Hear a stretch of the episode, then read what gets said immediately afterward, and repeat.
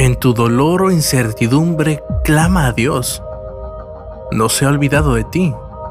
No está enojado contigo o decepcionado.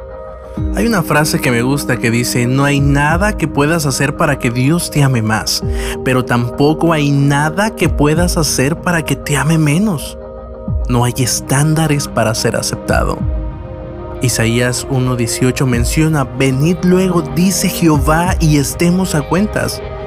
Si vuestros pecados fueren como la grana, como la nieve serán emblanquecidos.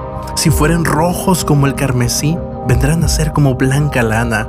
No importa cuán sucio o debilitado te sientas por el pecado, búscalo. No tienes que ser perfecto para llegar a Él. Dios quiere limpiarte ahora mismo. Solo ve a Él. Luis Rojas para Misión 50 milímetros.